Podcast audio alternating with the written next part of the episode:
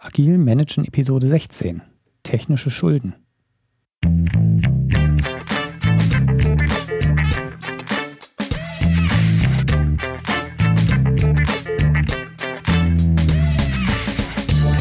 Herzlich willkommen bei Agil Managen, dem Podcast für Projektleiter und Führungskräfte in der Softwareentwicklung. Ich bin Sven Wiegand und biete dir Know-how aus der Praxis zu agilen Methoden, Mitarbeiterführung und effizientem Management, damit du dein Team zum Erfolg führen kannst.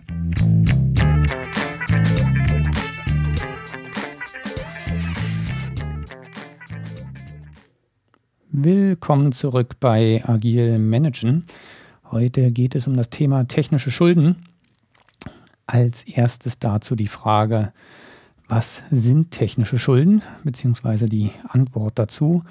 Im Prinzip geht es darum, einen technischen Kompromiss einzugehen zugunsten eines kurzfristigen Ziels.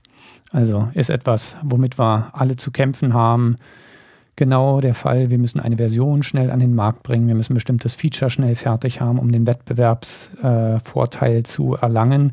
Und zu diesem Zwecke gehen wir technische Kompromisse ein. Das ist das, wo man von ähm, technischen Schulden spricht. Wichtig ist, dabei geht es um eine bewusst getroffene Entscheidung. Ein Aspekt von technischen Schulden ist der, dass die nur durch Entwickler erkennbar sind. Ja, normale Features, Fachanwender-Features, das ist was, was für den Kunden sichtbar ist, für das Product Management sichtbar ist, für jeden sichtbar ist, der die Software nutzt. Aber technische Schulden sind etwas, was nur intern sichtbar ist. In der Folge heute wollen wir uns genauer mit der Thematik beschäftigen. Das heißt, wir wollen nochmal schauen, wo kommen technische Schulden her? Was bedeutet diese Metapher? Warum spricht man überhaupt von Schulden? Ähm, wie erkenne ich technische Schulden? Was sind Gründe und Ursachen dafür? Und am Ende natürlich, wie gehe ich mit den technischen Schulden um? Werfen wir mal einen Blick auf die Metapher. Nichts anderes ist es ja. Wir sprechen ja von Schulden. Schulden sind ja nun mal was, was klassisch man mit Finanzen äh, verbindet. Und geprägt wurde der Begriff 19, also technische Schulden, der Begriff wurde geprägt 1992 von Ward Cunningham. Und hier war ganz bewusst der Vergleich mit äh, finanziellen Schulden gewollt gewesen genau das, was ich eben schon sagte, Schulden zugunsten zum Beispiel eines schnellen Releases.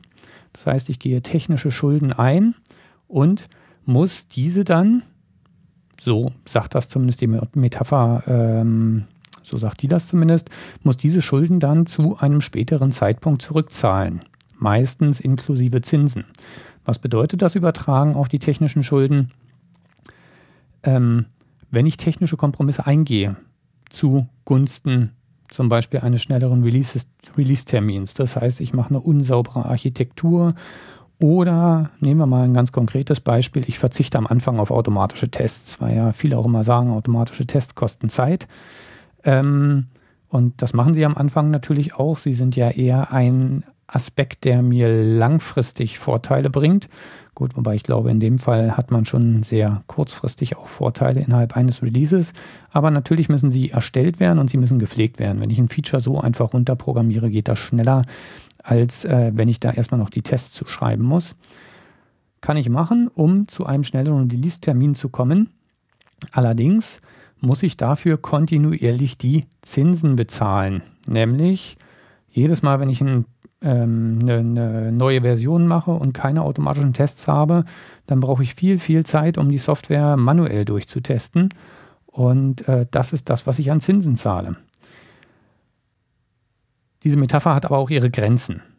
Ja. Bei finanziellen Schulden habe ich den Vorteil, andere sehen es nicht als Vorteil, wenn ich in der Situation bin, dass ich einen Kredit brauche, aber es gibt den Vorteil, dass es ein Kreditlimit gibt. Ich kann nicht beliebig viele finanzielle Schulden aufnehmen. Diesen Punkt gibt es bei technischen Schulden nicht. Die überwacht in der Regel keiner. Ich kann beliebig viele technische Schulden aufnehmen, ähm, ohne dass irgendjemand sagt, halt, stopp, ähm, mehr darfst du jetzt nicht. Das äh, gleiche gilt, wenn ich einen finanziellen Kredit beantrage, dann kann es passieren, dass die Bank sagt, nee, das ist mir alles zu wackelig, diesen Kredit äh, genehmige ich dir nicht, da ist uns das Risiko zu hoch, dass wir das Geld nie wiedersehen.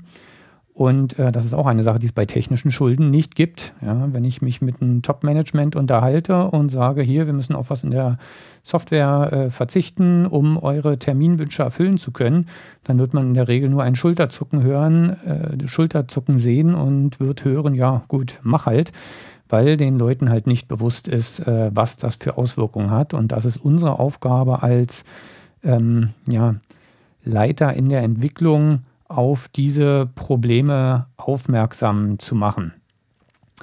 Genau das Thema, was ich eben sagte, Weglassen automatischer Tests.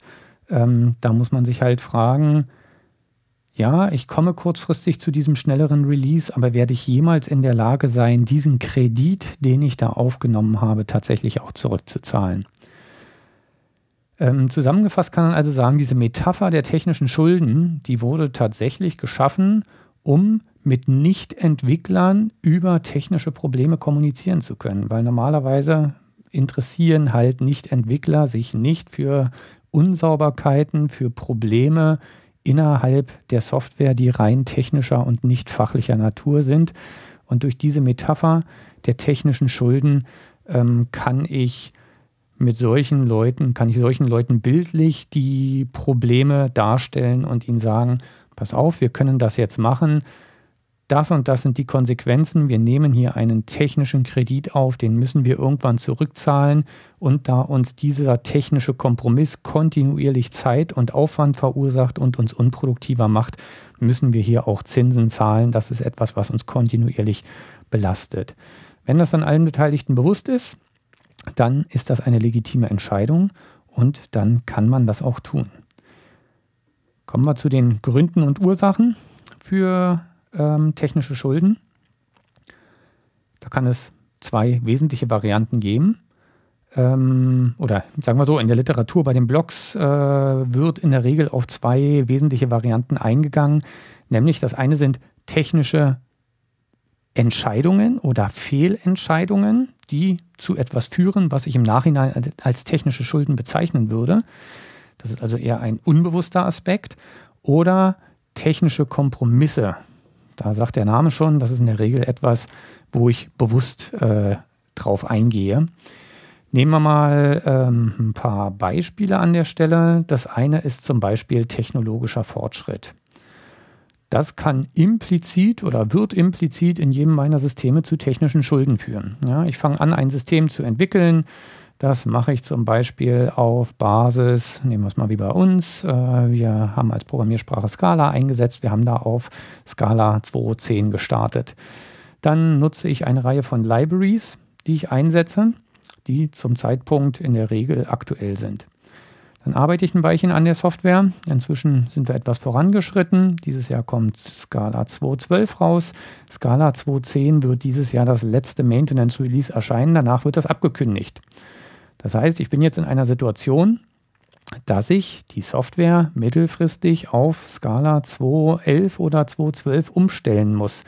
Somit sind technische Schulden entstanden, ohne dass ich bewusst etwas dafür getan habe. Weil ich stehe da irgendwo in der Schuld, irgendwann mal dieses Update durchzuführen. Ich kann natürlich sagen, naja, bleib doch auf der alten Sprachversion. Das ist was, was man auch häufig heute hört, häufig auch vom Top-Management. Aber da kommen natürlich eine ganze Menge Probleme mit rein nehmen wir jetzt auch wieder das Beispiel Scala-Umfeld. Ähm, die Libraries müssen zur Scala-Version passen. Jetzt nehmen wir an, wir nutzen da einige Web-Libraries, die security-relevant sind. Irgendwann tritt ein Security-Problem auf und es erscheint eine neue Version der Library. Diese neue Version ist dann aber nur noch für Scala 2.11, 2.12 verfügbar und nicht mehr für eine Scala 2.10 Version. Und dann bin ich auf einmal in der Situation, dass ich dieses Security-Problem schnell wegkriegen muss. Auf der anderen Seite aber ähm, erstmal eine Sprachumstellung machen muss. Insofern ist das Bleiben auf alten Technologien führt zu einer technischen Schuld. Das heißt, der technologische Fortschritt, der permanent stattfindet, führt dazu, dass ich permanent, dass permanent meine technologischen Schulden steigen. Auch ein beliebtes Beispiel im Java-Umfeld ist, es gibt auch heute noch sehr viele EJB2-Anwendungen, wobei EJB2 schon seit, ja, ich würde sagen, seit zehn Jahren jetzt wahrscheinlich nicht mehr aktuell ist, ne? sondern aktuell ist EJB3, wo sich auch, wo man auch zum ersten Mal für meinen Geschmack anständig mitarbeiten kann. Ähm, aber von diesen ganzen Verbesserungen profitiere ich nicht, wenn ich auf EJB2 festhänge und da äh, meine Produktivität verliere. Das heißt, hier habe ich technische Schulden, hier sollte ich drüber nachdenken, irgendwann mal diesen Schritt gegebenenfalls zu gehen. Wobei, ob wir diesen Schritt gehen, dazu kommen wir zu einem späteren Zeitpunkt in dem Podcast nochmal. Also technologischer Fortschritt ist ein Grund für technische Schulden. Der andere, der häufigere wahrscheinlich, ist ähm, eine geschäftliche Entscheidung. Ich muss eine Deadline einhalten. Ich habe einen Kunden einen Termin versprochen oder ich möchte vor dem Wettbewerber ein bestimmtes Feature auf den Markt bringen, ist dann eher unter Time-to-Market-Aspekten zu sehen, und entscheide mich dafür, bewusst technische Kompromisse einzugehen. Das ist die klassische geschäftliche Entscheidung. Das ist, glaube ich, das, womit wir auch alle permanent zu tun haben. Ich vermute, jeder von uns äh, mit einer leitenden Funktion in der Softwareentwicklung oder als Product Manager war schon mal genau in der Situation gewesen, dass gesagt wurde, hier, das muss zu dem und dem Termin fertig sein. Bei der geschäftlichen Entscheidung geht es dann aber auch darum, Verschwendung zu vermeiden. Das heißt, wenn ich erstmal schnell den Markt evaluieren will und mal gucken will, wird ein neues Feature angenommen oder wird äh, ein neues Produkt angenommen, dann macht es vielleicht nicht Sinn, gleich am Anfang äh, mit einer super optimierten Version rauszugehen, mit super aufgeräumten, ordentlichen Quellcode, mit allem drum und dran, sondern dann kann es halt auch eine sinnvolle geschäftliche Entscheidung zu sein, äh, Entscheidung sein, zu sagen, ich gehe mit dem raus, was ich hier habe, ich mache das wirklich schnell, verzichte auf die, äh, darauf, dass es technologisch perfekt ist, um erstmal den Markt zu evaluieren. Und erst wenn ich damit sehe, dass dieses Feature, dieses Produkt wirklich ankommt, dann zahle ich wirklich diese technischen Schulden zurück. Da sind wir wieder bei der Finanzmetapher. Ich meine, nichts anderes mache ich. Ähm, ich hole mir als Startup zum Beispiel, ich hole mir Geld ins Unternehmen durch Investoren, die daran glauben und austesten wollen, dass das Produkt, die Idee, die ich da habe, am Markt erfolgreich sein wird. Dafür geben Sie mir Geld, Sie gehen in Vorleistung. Und erst wenn sich herausstellt, dass das erfolgreich ist, dann zahle ich Stück für Stück meine Schulden da zurück. Ähm, so ist das nun mal bei Risikokapital. Äh, wenn es sich nicht als erfolgreich herausstellt, dann ist das Geld nun mal leider weg. Und das gleiche machen wir bei der Technologie auch im Sinne von Time to Market können wir schnell etwas an den Markt bringen ähm, und zahlen dann, wenn wir erfolgreich sind, Stück für Stück diese Schulden zurück. Wichtig an der Stelle ist, das klingt jetzt so wunderschön und da werden auch viele Leute auf den C-Levels aufhorchen und werden sagen, ja, ist doch super, ist doch genau das, was wir haben wollen. Das Problem ist, da muss aber auch das Commitment da sein, zu einem späteren Zeitpunkt die Zeit zu investieren, ein gewisses Maß an Schulden zurückzuzahlen. Man muss nicht alles zurückzahlen, das werden wir später noch sehen in dem Podcast. Aber natürlich wird es äh, technische Kompromisse geben, wo ich sage, die muss ich zurückzahlen, wenn ich dieses Produkt am Markt halten will und weiter warten will. Ansonsten werde ich nicht arbeitsfähig sein auf Dauer, sondern mich zum Beispiel mit Wartung lahmlegen. Es gibt einige populäre Beispiele von Firmen am Markt, die technische Schulden bewusst einsetzen. Ein bekanntes Beispiel, da gibt es auch äh, Blogposts zu, ist äh, Spotify.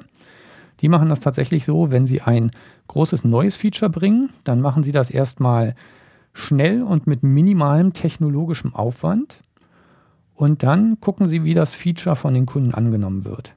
Und wenn es gut angenommen wird und absehbar ist, dass auf diesem Feature, dass sich das weiterentwickeln wird, dass darauf weiteres aufsetzen wird, dann investieren sie tatsächlich die Zeit für die Refactorings. Aber das ist allen Beteiligten vorher klar. Das heißt, diese technische Schuld wird vorher kommuniziert und es ist allen Beteiligten klar, wenn dieses Feature erfolgreich ist, dann werden wir es auch nochmal entwickeln.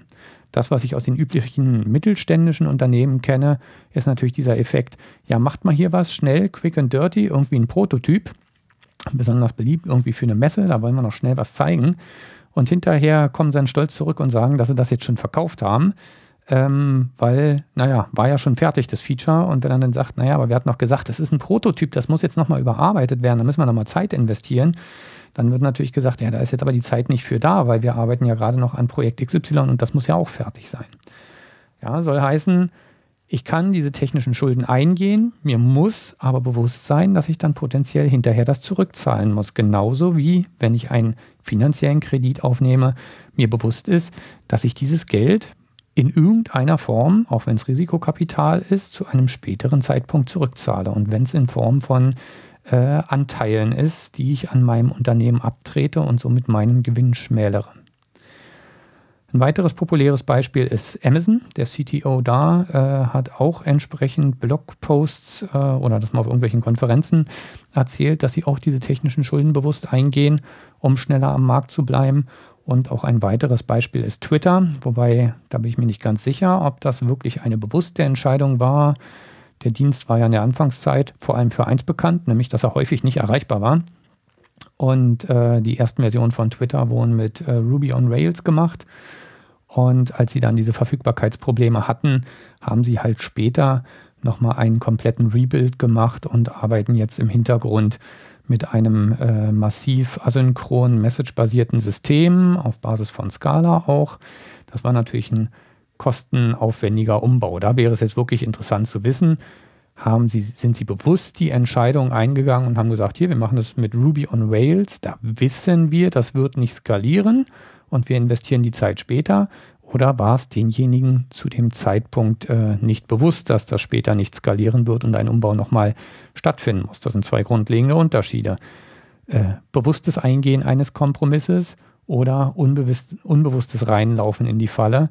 Das, da ist nämlich genau die Grenze dieser Metapher. Bei finanziellen Schulden kann es mir nur schwer passieren, dass ich unbewusst, unbewusst in eine finanzielle Schuld reinlaufe. Ja, sondern wenn ich einen Kredit aufnehme, dann mache ich das doch meistens sehr, sehr bewusst.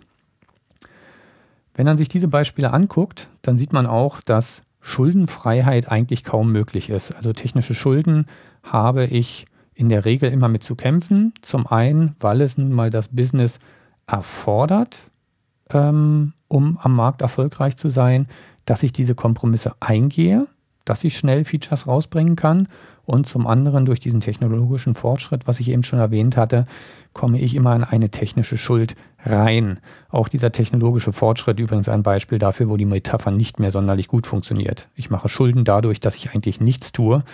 Ähm, und das kann mir so bei finanziellen Schulden auch nicht passieren. Okay, ich hatte jetzt schon ganz oft erwähnt, dass genau dieses bewusst versus unbewusst ähm, ein grundlegendes Problem ist. Mir wird in der allgemeinen Literatur wird eigentlich bei all diesen Themen von technischen Schulden gesprochen. Ähm, ich bin der Meinung, da sollte man schon eine Trennung machen. Eine technische Schuld ist für meinen Geschmack etwas, was ich bewusst eingehe, wo ich bewusst genau diesen Kompromiss wähle. Etwas, wo ich reinlaufe, weil mir das Know-how fehlt, weil ich das Wissen nicht habe, wo ich erst hinterher merke, dass das eine technische Schuld ist. Ähm, das ist für mich eigentlich keine technische Schuld, sondern das ist für mich ähm, etwas, ja, was refactored werden muss. Da muss was passieren aber es ist keine, und ab dem Moment, wo ich weiß, ist es vielleicht auch eine Schuld, ja, aber technische Schulden kann ich nur bewusst eingehen. Das ist meine Definition dieses Ganzen. Also bewusst heißt in der Regel auf Basis einer geschäftlichen Entscheidung. Unbewusst heißt halt wirklich, das kann verschiedene Ursachen haben. Das kann sein mangelndes Verständnis der Anforderungen. Das heißt, ich habe da was gebaut, was jetzt eigentlich gar nicht das ist, was der Kunde wirklich haben will ähm, mangelnde Kenntnisse der Technologie. Das ist, glaube ich, ein Problem, was wir auch alle kennen. Man entwickelt ein neues Produkt mit einem neuen Technologiestack. Erfahrungsgemäß weiß man ungefähr nach einem Jahr, wie man es hätte richtig machen müssen, ähm, weil man erst dann wirklich die Technologien vollständig durchblickt. Gerade diese unbewussten Sachen, die birgen natürlich ein hohes Risiko, ähm, weil was ich unbewusst mache, da kann ich auch die Auswirkungen nicht abschätzen.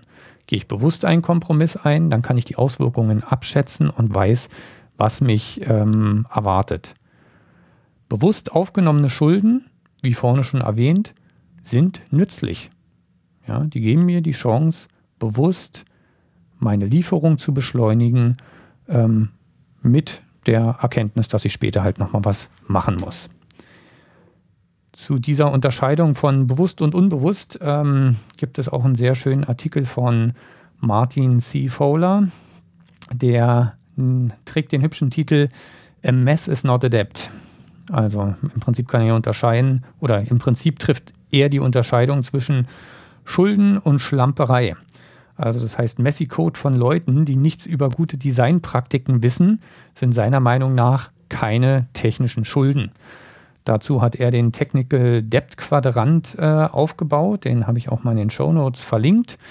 Ähm, ja, halt Quadrant, normales Koordinatensystem. Auf der X-Achse hat er da am linken Ende Rücksichtslosigkeit, am rechten Ende hat er die Weisheit und auf der vertikalen Achse hat er unten äh, ungewollt und oben den Bereich überlegt und dann teilt er das halt in vier Quadranten ein, wie man das so klassisch macht. Unten links ist dann so der Quadrant, den beschreibt er mit, was ist ein Schichtenmodell? Das heißt, da habe ich die Leute, die haben weder Ahnung von der Materie, noch machen sie sich Gedanken darüber. Das ist definitiv keine technische Schulden, weil wenn ich so ein Team an eine Entwicklung ranlasse, dann ist klar, da kann nichts Sinnvolles bei rauskommen. Und da haben wir nicht mehr technische Schulden, sondern da haben wir ein Produkt, was wir hinterher wegwerfen und nochmal mit Kompetenz neu machen müssen. Oben links hat er dann den Quadranten wir haben keine Zeit für Design. Das ist also ein bisschen die Ignoranz. Ich wüsste prinzipiell, wie es gehen müsste, aber ich äh, laufe bewusst in etwas rein, wo ich weiß, das äh, wird mich hinterher kaputt machen. Auch das sieht er nicht als technische Schulden, weil gewisse Di Designentscheidungen und so weiter sind uns, glaube ich, alle einig. Die Zeit muss ich mir nehmen, egal wie schnell ich am Markt sein muss. Ich muss mir schon überlegen, wie will ich das Produkt aufbauen. Unten rechts hat er dann den Quadranten Jetzt wissen wir, wie wir es hätten machen sollen. Ja, das ist also wieder eher die Unwissenheit als die Ignoranz. Und oben rechts ist dann der Quadrant, wir müssen jetzt liefern und mit den Konsequenzen leben. Das heißt, das oben rechts, das ist der technische Schuldenquadrant, da gehe ich bewusst die Entscheidung ein. Ganz lesenswert, kann man sich also mal entsprechend angucken. Was sind Symptome für technische Schulden? Wenn man sich jetzt mal den Code anguckt, ähm, ein ganz häufiges Phänomen sind, dass der Code von To-Dos und Fix-Me's wimmelt, also Kommentare, die die Entwickler da hinterlassen haben. Das heißt, der Entwickler hat schon in dem Moment, wo er den Code geschrieben hat, ich unterstelle jetzt mal bewusst die Entscheidung getroffen, dass er gesagt hat, hm, das, was ich hier mache, ist irgendwie unvollständig oder unfertig. Mache ich mal so ein To-Do oder Fix-Me-Kommentar ran und dann habe ich meine Schuld getan. Das Problem ist natürlich, dass sowas in den meisten Fällen äh, nicht in der größeren Runde diskutiert wurde, sondern das hat ein Entwickler für sich entschieden, vielleicht weil er unter Zeitdruck ist, vielleicht weil er keine Lust hat, sich mit dem Problem im Detail auseinanderzusetzen. Auf jeden Fall ist eine Menge von solchen Kommentaren ein Indikator dafür, ein Symptom dafür, dass ich ein Problem habe, dass ich da viele technische Schulden im System habe, ähm, wo ich mir zumindest Gedanken darüber machen müsste, wie ich mit denen umgehe. Ein anderes häufiges Symptom ist, wenn Leute Angst vor Codeveränderungen haben, Angst vor Codeanpassung, was in der Regel zu einer sinkenden Produktivität führt. Also so die Aussage wie, wir müssten jetzt anstelle XY müssten wir mal noch was einbauen und dann kommen Aussagen wie, oh Gott, das kann doch nur der Peter machen, der ist aber gerade im Urlaub, äh, da müssen wir warten, bis der wieder da ist. Oder es ist nicht auf Personen bezogen speziell, aber die Leute sagen, um Gottes Willen, wenn wir da was ändern, äh, da geht uns das ganze System kaputt. Ja, das ist auch ein typischer Indikator für technische Schulden. Ähm, da ist irgendwas nicht in Ordnung. Da zahle ich kontinuierlich Zinsen für Schlampereien, die in der Vergangenheit gemacht wurden. Ebenso überraschende Fehler. Es treten Fehler auf, mit denen keiner rechnet und äh, die dann auch sehr, sehr lange brauchen, äh, bis sie analysiert werden oder wo man dann nur eine Zeile ändern muss, das Team sich aber nicht traut, diesen Fix rauszugeben und sagt, oh, dann brauchen wir jetzt erstmal ganz, ganz viele Tests. Mangelnde Testbarkeit ist auch so ein Thema, wenn er mit Unit-Tests an sich arbeitet, was man ja auf jeden Fall tun sollte, und äh, bestimmte Bereiche dann einfach nicht getestet werden, weil der Code nicht testbar ist, dann bin ich auch da eine technische Schuld eingegangen, weil ich nehme in Kauf, dass ich diesen Code nicht testen kann. Und diese Schuld steigt natürlich permanent, weil dieser nicht testbare Bereich, dieses nicht testbare Modul wächst natürlich über die Lebensdauer des Produkts hinweg und somit wächst auch immer mehr die Funktionalität, die nicht automatisch abgetestet ist. Schwer nachvollziehbare Seiteneffekte sind auch ein klassischer Indikator für technische Schulden und eine kontinuierlich fallende Geschwindigkeit des Teams. Energien Methoden ist ja nun mal das Messen der Geschwindigkeit einer der Kernindikatoren. Und wenn die nicht nur stagniert, sondern sinkt, dann ist das auch ein Symptom dafür, dass da irgendwo technische Schulden im System lauern und ich kontinuierlich Zinsen bezahle und mal überlegen sollte, ob ich hier eventuell mal etwas zurückzahlen will, um das Team schneller zu machen. Das Ganze ist allerdings auch hier wieder wie bei einem finanziellen Kredit.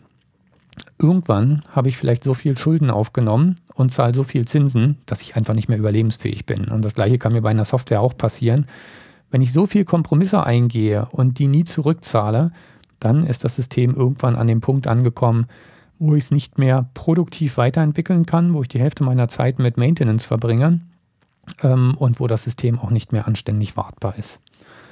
Ja, ein weiteres Symptom sind noch äh, stark gealterte Technologien. EJB2 hatten wir ja weiter vorne schon drüber gesprochen.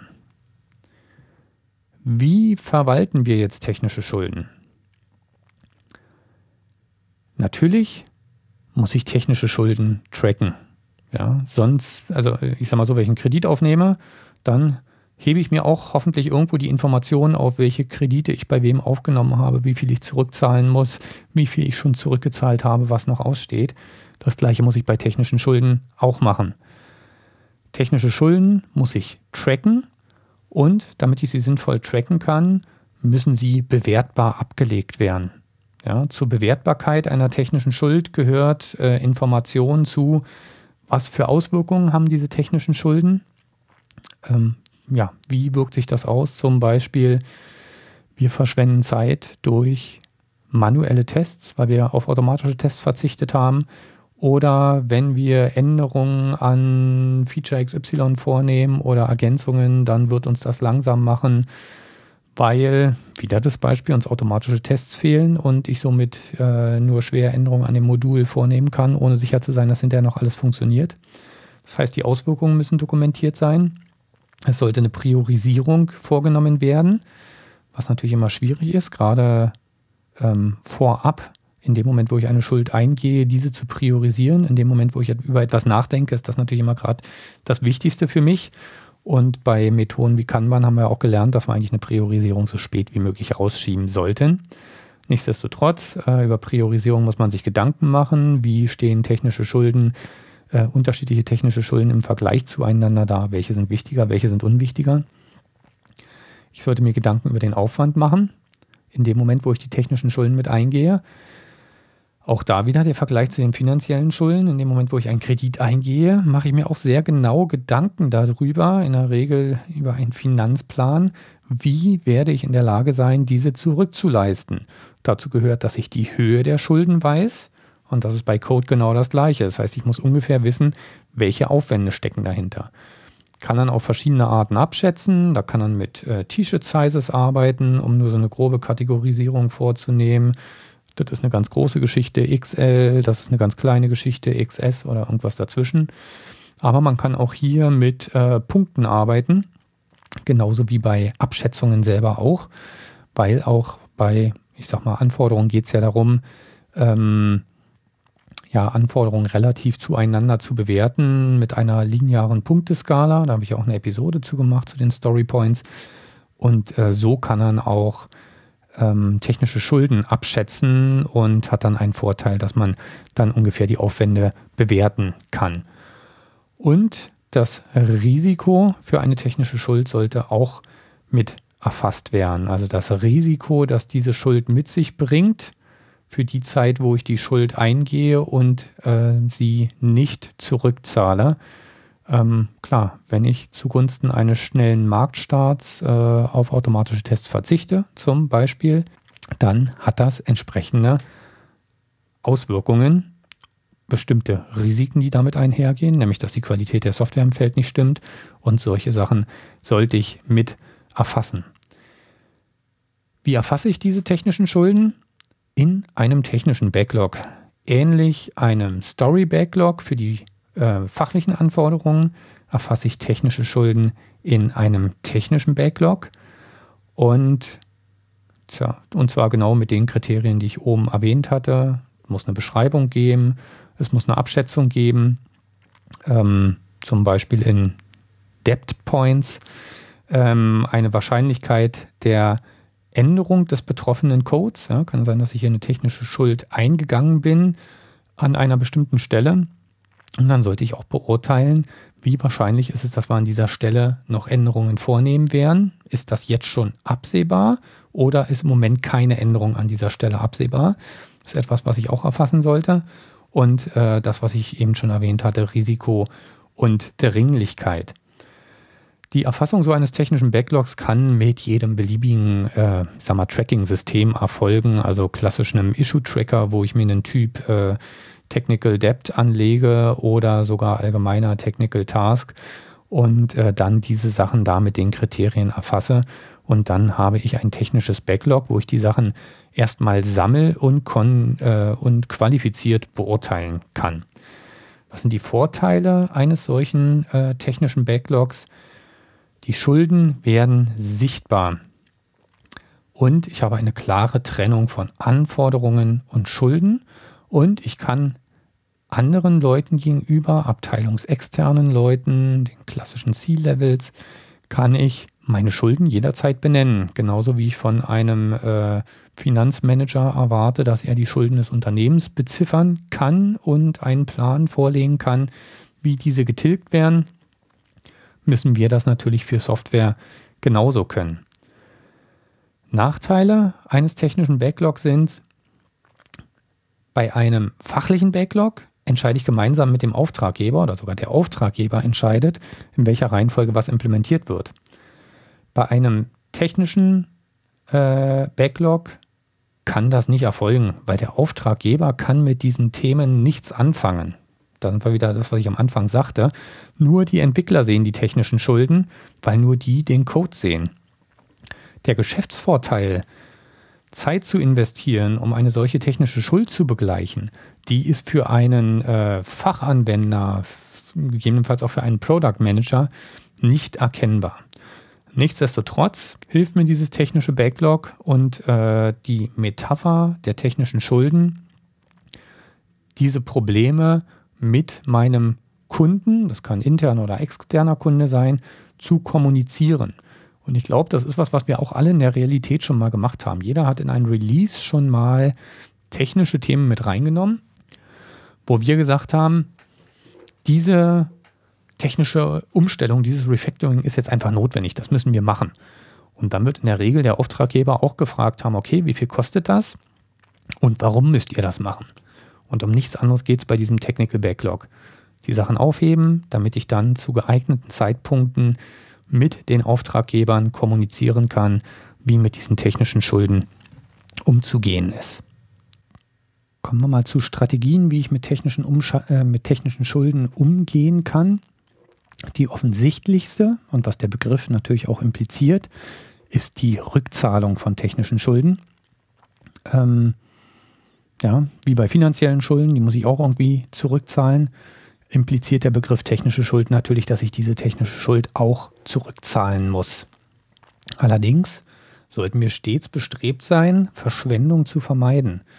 Das heißt, ich sollte nur dann zurückzahlen, das heißt Zeit investieren, um Code aufzuräumen, wenn dieser Code eine zentrale Funktionalität hat. Wenn ich vorhabe, darauf weitere Funktionalitäten aufzubauen, ähm, oder häufig Anpassungen an dieser Stelle vorzunehmen. Wenn ich da eine kleine Dreckecke habe, die nicht schön ist, wo aber im Moment nicht absehbar ist, dass ich die irgendwann nochmal anfassen muss, dann sollte ich auf eine Rückzahlung verzichten. Dann macht es einfach keinen Sinn, an dieser Stelle Zeit zu investieren. Es sei denn, diese investierte Zeit bringt mir sofort wieder einen Nutzen. Wieder das Beispiel, ich habe automatische, auf automatische Tests verzichtet. Gut, wird schwer sein, sowas im Nachhinein ins System einzubauen. Aber wenn ich sowas mache, bringt es mir natürlich sofort einen Nutzen. Dann ist es ein sinnvolles Investment, was ich an der Stelle angehe, eingehe. Wenn ich natürlich bewusst solche Dreckecken da lasse, das heißt, ich weiß, dieser Code ist nicht sauber, aber ich verzichte bewusst darauf, äh, ihn zu überarbeiten, dann laufe ich natürlich eine, an, gehe ich eine andere Gefahr ein, nämlich dass, wenn ein ähnliches Feature entwickelt wird, dieser schlechte Code als Vorlage für andere Entwickler dient. Ja, das ist ja nun mal häufig, wie ich rangehe. Hoffentlich wird Code nicht kopiert. Das sollte man nicht tun. Aber nichtsdestotrotz, wenn ich ein Feature implementiere, gehe ich natürlich häufig so ran, dass ich gucke, wie wurde ein ähnliches Feature implementiert, gucke mir den Code an, gerade wenn ich mich im System noch nicht so gut auskenne. Und dann orientiere ich mich an dieser Vorlage. Und wenn diese Vorlage natürlich nun gerade eine schlechte ist, äh, dann wird eventuell das neue Feature ähm, genauso eine Dreckecke werden. Da gibt es natürlich verschiedene Varianten, damit umzugehen. Zum einen kann man äh, halt sich dann doch dafür entscheiden, dass man sagt, okay, ich baue diese Dreckecke doch um, gerade um zu vermeiden, dass hinterher ähm, ähnlicher Code nochmal entsteht. Oder, da kommen wir wieder zu den Fixmies und To-Dos.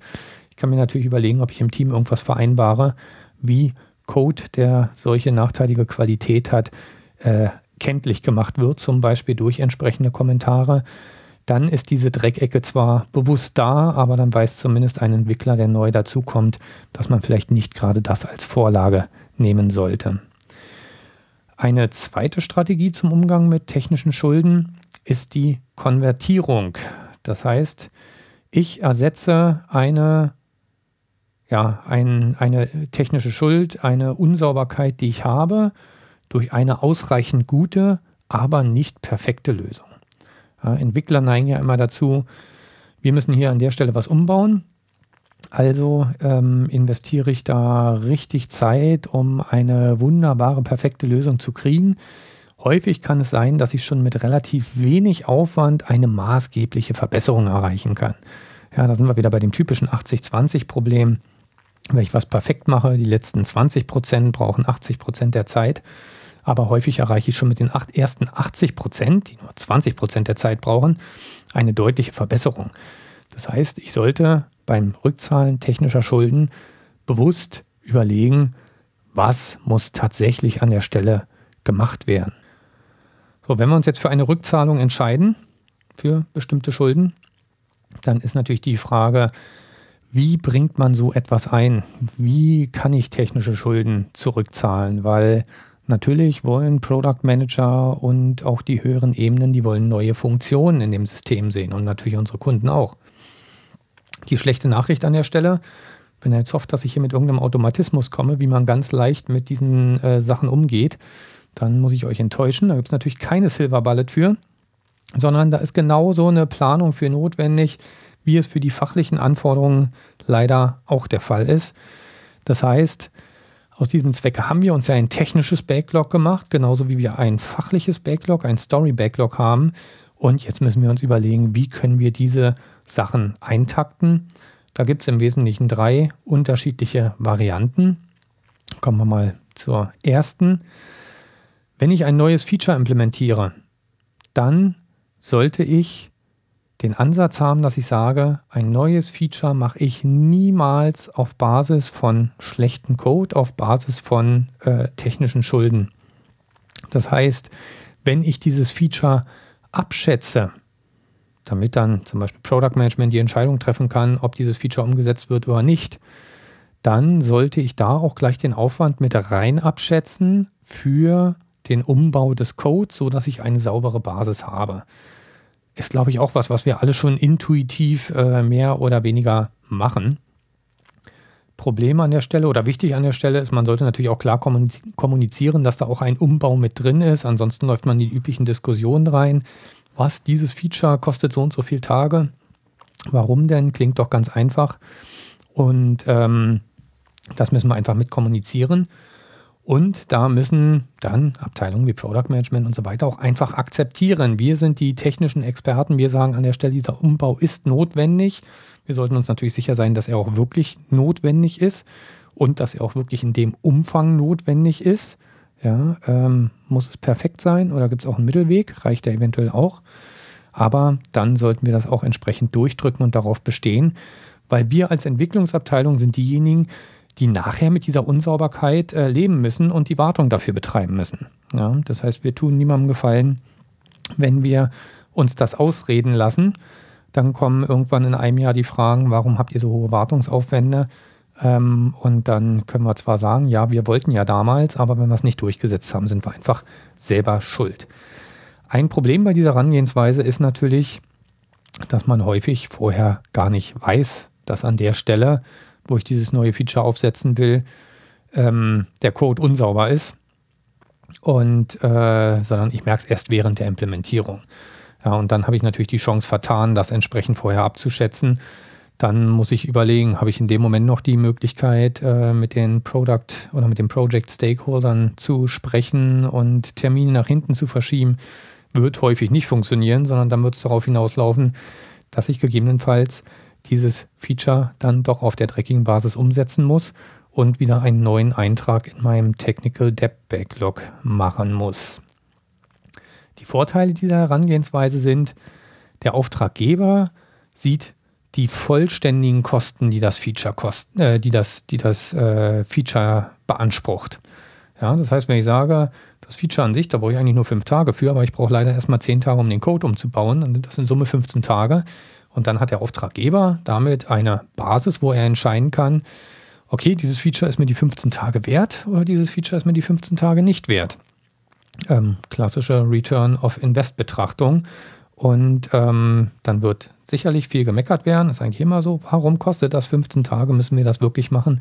Aber egal, damit müssen wir leben und das müssen wir dann auch entsprechend durchdrücken. Und ich kann solch ein technisches Problem sehr gut mit dem Auftraggeber diskutieren, weil es halt an eine fachliche Anforderung gebunden ist. Ja, dadurch kann ich ihm ganz klar sagen, pass auf, du willst Feature XY haben, wir müssen da einen technischen Umbau machen und äh, dementsprechend kostet das halt so viel.